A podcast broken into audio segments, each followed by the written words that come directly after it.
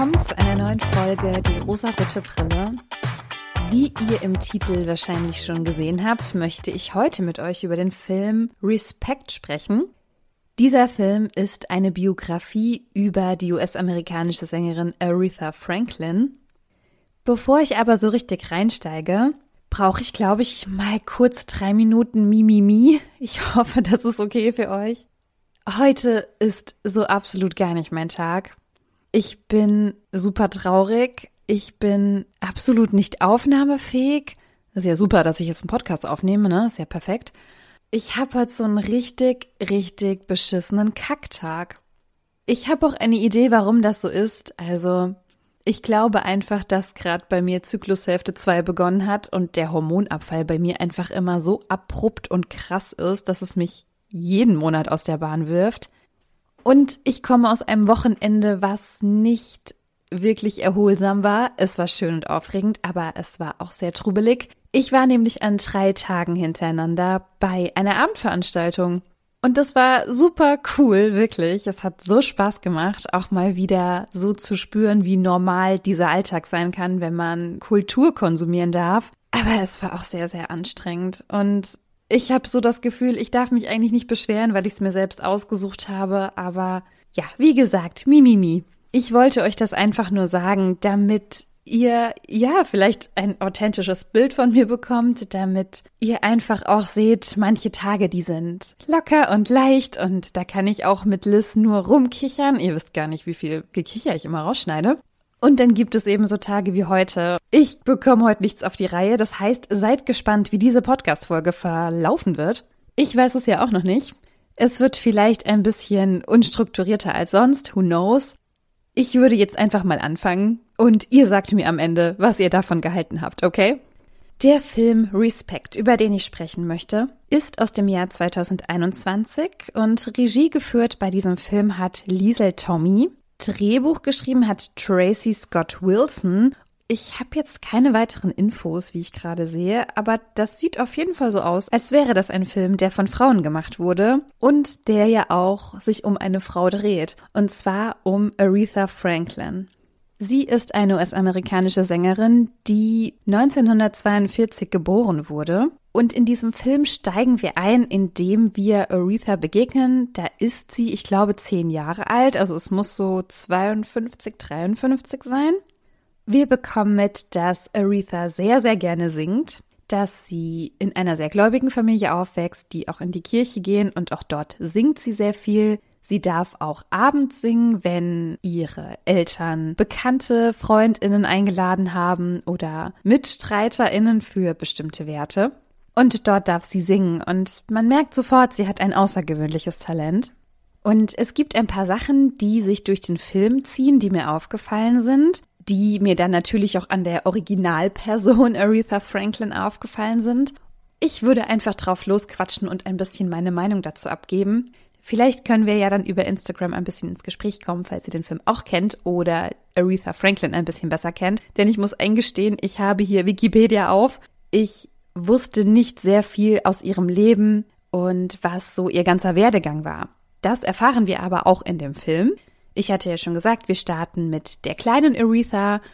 Wir begleiten sie ein bisschen beim Großwerden, bekommen aber sehr viel davon mit, wie ihre Karriere anläuft, wie sie auch stockt, wie sie Probleme hat und scheitert, wie sie dann aber zu der erfolgreichen Sängerin wird, wie wir sie heute noch in Erinnerung haben. Ich würde gerne mit dem Thema Familie anfangen. Ich hatte schon gesagt, Aretha wächst in einer sehr gläubigen Familie auf. Sie hat, ich glaube, zwei Schwestern. Ihr Vater ist Prediger. Und es mag ein Vorurteil sein, aber so wie es uns im Film gezeigt wird, ist es in ihrer Familie so, dass der Vater sehr, sehr autoritär ist, sehr streng ist, wie es wahrscheinlich zu dieser Zeit auch eher verbreitet war.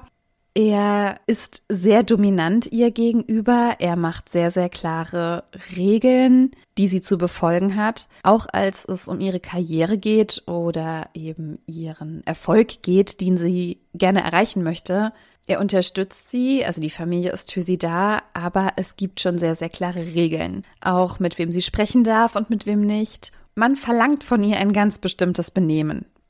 In einem Streitgespräch, als sie dann bereits erwachsen ist und auch schon ihren ersten Plattenvertrag unterzeichnet hat, gibt es eine Szene zu Hause, in der sie sehr streiten, in der ihr Vater sie bloßstellt vor allen. Und das hat mich ganz schön mitgenommen. Das fand ich einfach für sie so unfassbar unfair.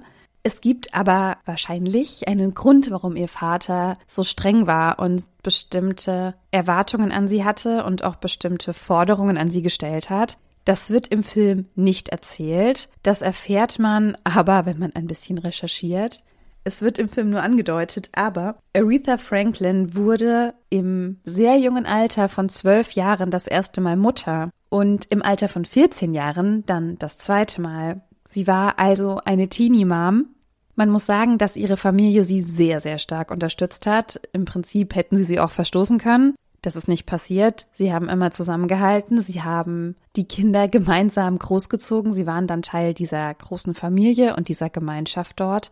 Es mag eine Unterstellung von mir sein, aber als ich diesen Fakt gelesen habe, dass sie mit zwölf das erste Mal Mutter geworden ist, ist in mir aufgeploppt, dass das unfassbar traumatisierend sein muss vor allem, wenn du in einem Umfeld aufwächst, das sehr viele Regeln hat, ja, auch so Regeln wie kein Sex vor der Ehe oder du bist eben nur mit deinem Ehemann zusammen. Und wenn du mit solchen Regeln aufwächst, muss es ja für dich selbst schon schlimm genug sein, aber das dann auch noch von deiner Familie und vor allem von deinem Vater zu erfahren ungesagte Sanktionen auch zu spüren, vielleicht auch Liebesentzug zu spüren, genau deswegen, weil dir der dominante Vater immer das Gefühl gibt, du hast etwas falsch gemacht, du hast einmal einen Fehler gemacht, deswegen darfst du jetzt nicht mehr mit jedem Mann reden oder nur noch mit dem Mann, den ich vielleicht an deiner Seite sehe. Und wenn man das weiß, kann man vielleicht so ein bisschen nachvollziehen, warum der Vater sich so verhält. Aber ich glaube, dass ihre Jugend schlimm für sie gewesen sein muss. Denn auf der einen Seite, ich meine, gut, ich unterstelle ihr das jetzt, ja, muss ja nicht so gewesen sein, aber auf der einen Seite hat sie diesen großen Traum, Sängerin zu werden. Den hat sie und den zieht sie auch durch. Und dann zu wissen, ich habe aber auch Verantwortung als Mutter, ich habe Kinder, das muss schon ziemlich krass gewesen sein. Ich glaube, ohne die Unterstützung ihrer Familie, ich weiß nicht, ob sie es so gut geschafft hätte. Vielleicht hätte sie es auch geschafft, aber es ist natürlich leichter, wenn man Unterstützung hat und einfach mehr als eine Person die Arbeit verrichtet, die dann so ein Leben mit Kindern eben mit sich bringt. Ihr Vater akzeptiert im Übrigen auch den Mann nicht, den sie sich aussucht. Sie lernt einen Mann kennen, der dann auch zu ihrem Manager wird. Dieser Manager, dieser Ehemann, den sie sich dann nun ausgesucht hat, der an ihrer Seite ist, wird von ihrem Vater nicht akzeptiert, denn er hält ihn nicht für den richtigen. Er sieht nicht, dass seine Tochter ihn um den Segen bittet für diese Beziehung, für diese Ehe. Das ist natürlich super kacke. Ich weiß da tatsächlich leider, wovon ich rede, denn auch meine Eltern haben mir nie das Gefühl gegeben, dass die Partnerwahl, die ich bisher getroffen habe, die richtige gewesen ist. Bei keinem meiner Partner im Übrigen. Und mir fällt es gerade so schwer, das zu beschreiben und so schwer, irgendwie Worte dafür zu finden, denn leider, leider hat ihr Vater irgendwie recht. Leider ist dieser Mann nicht der Richtige für sie.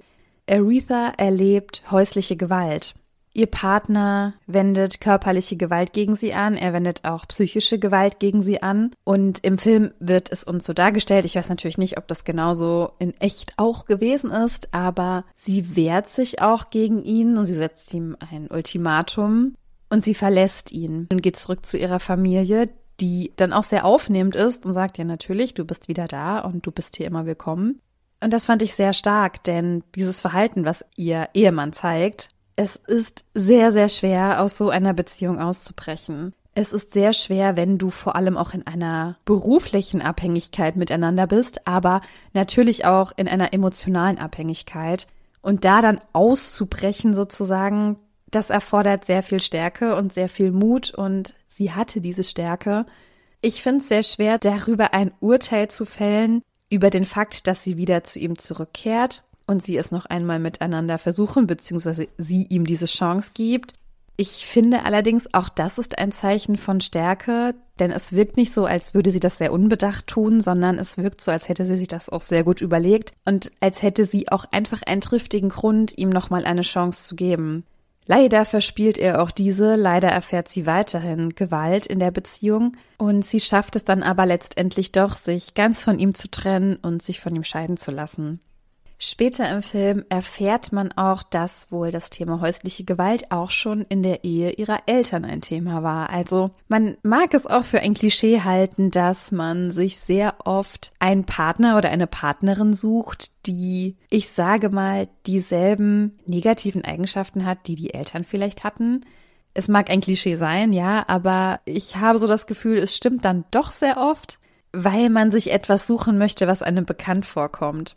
Und entweder kann man sich dann davon lösen, wenn man das erkennt und sagt, naja, das möchte ich ja eigentlich nicht, weil das fand ich ja schon bei meinen Eltern nicht gut. Oder man lernt, sich selbst und den anderen zu akzeptieren, natürlich nur, wenn es in einem Rahmen ist, der nicht gewaltvoll ist, ja.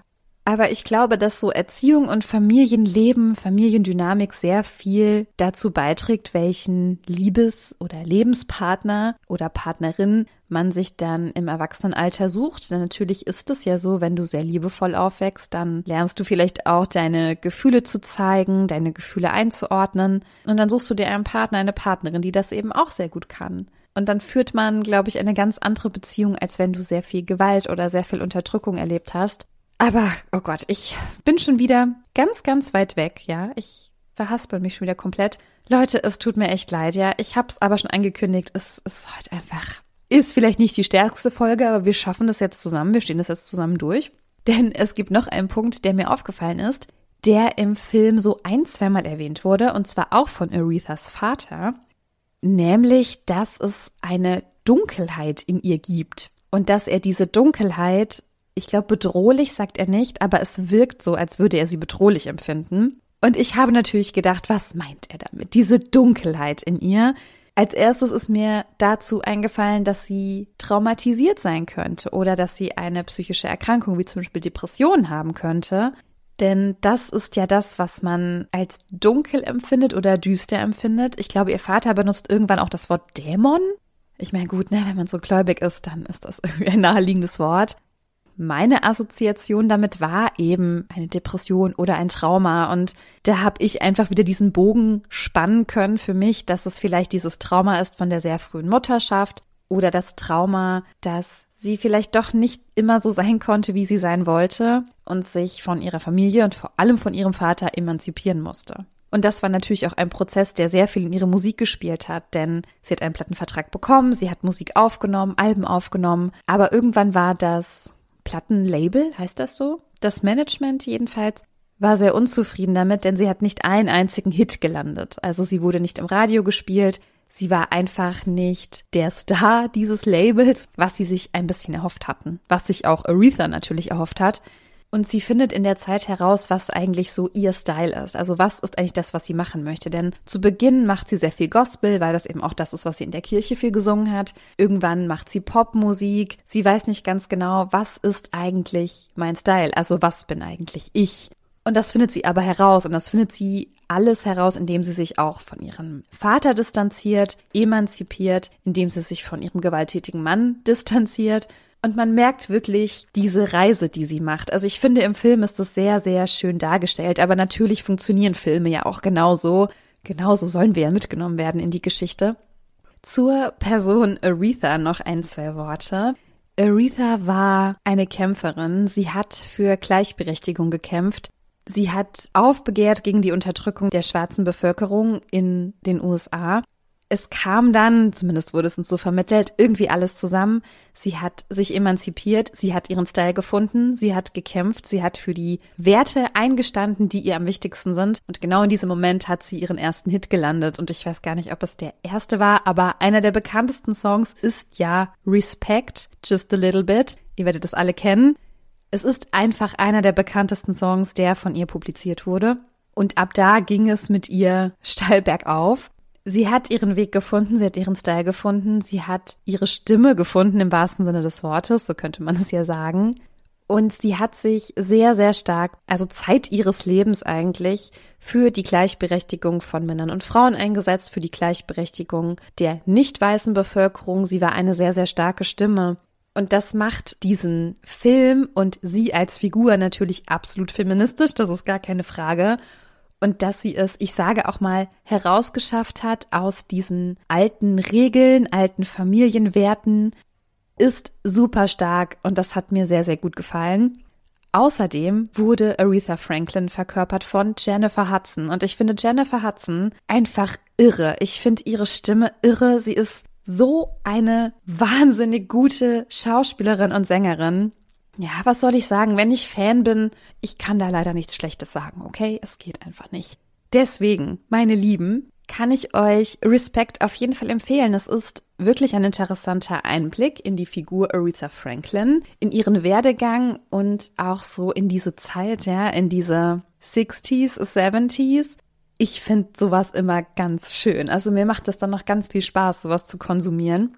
Ich weiß, wie gesagt, nicht, inwiefern es super, super authentisch war, was uns gezeigt wurde. Und ich meine, ich habe schon gesagt, ja, so filmisch werden Geschichten ja auch immer ein bisschen anders erzählt.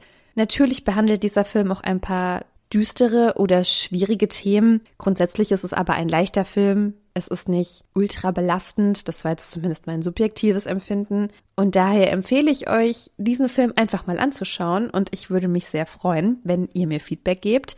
Auch Feedback zu dieser Podcast-Folge. Ich glaube, sie ist doch ganz anders geworden, als ich es eigentlich vorhatte, aber Leute, es gibt Tage, da läuft's nicht. Und diese Tage sollen aber trotzdem sichtbar gemacht werden. Und deswegen, here we are, okay?